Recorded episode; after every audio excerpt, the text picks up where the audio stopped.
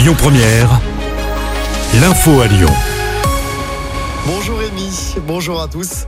Les distributeurs pourront vendre du carburant à perte à partir du 1er décembre prochain. C'est ce qu'annonce ce matin le ministre de l'économie Bruno Le Maire. Le gouvernement espère faire baisser les prix.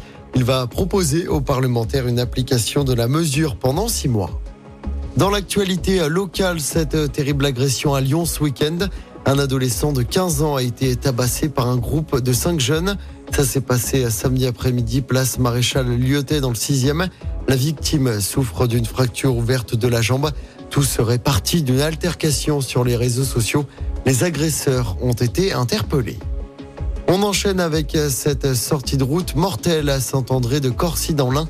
Un homme de 61 ans est mort hier vers 19h sur une route départementale. Perte de contrôle ou malaise, les circonstances de l'accident ne sont pas encore connues. En politique, Martin Sauton jette l'éponge. L'ancien maire de Tizy-les-Bourgs renonce à faire appel après avoir été condamné pour avoir participé à des soirées alcoolisées avec des mineurs d'un foyer de la commune. Martin Sauton, pour rappel, avait été battu lors de l'élection municipale partielle la semaine dernière. Il perd donc tout mandat électif. Et puis attention, le métro B ne circulera pas après 21h ce soir à Lyon. Les travaux de prolongement de la ligne vers Saint-Genis-Laval se poursuivent. Le métro sera également à l'arrêt demain soir.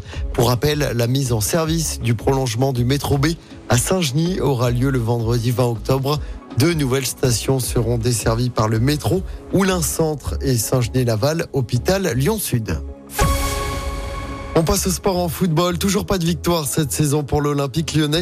Les Gones ont fait match nul 0 partout hier soir au Groupama Stadium contre le Havre.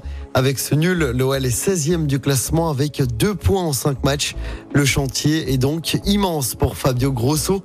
L'Italien qui est officiellement présenté aujourd'hui débutera sa carrière d'entraîneur de l'OL samedi soir sur la pelouse de Brest en Ligue 1. Et puis en basket, les débuts réussis pour l'Asvel en championnat. Les Villers-Banais ont battu Le Mans hier soir à l'Astrobal. Une victoire 89 à 75. Écoutez votre radio Lyon Première en direct sur l'application Lyon Première, lyonpremière.fr et bien sûr à Lyon sur 90.2 FM et en DAB+. Lyon Première